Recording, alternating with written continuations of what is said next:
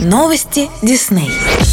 В новом сезоне Disney совместно с продюсерской компанией «Запомни» представит премьеру киноконцерта «Волшебные мелодии. Новая анимация», который пройдет в Московской консерватории 25 октября 2020 года. Все музыкальные композиции исполнит на сцене вживую симфонический оркестр Москвы «Русская филармония» под руководством Сергея Тарарина. В рамках киноконцерта Disney «Волшебные мелодии. Новая анимация» на большом экране в Московской консерватории будут транслироваться фрагменты анимационных фильмов Disney последнего десятилетия, мелодии к которым исполнит симфонический оркестр. В программе прозвучат композиции Ханса Циммера, Алана Менкина и Джерри Голдсмита из анимационных фильмов «Моана», «Холодное сердце», «Зверополис», «Город героев», «Ральф», «Медвежонок Винни и его друзья», «Рапунцель. Запутанная история», «Принцесса и лягушка» и «Вольт».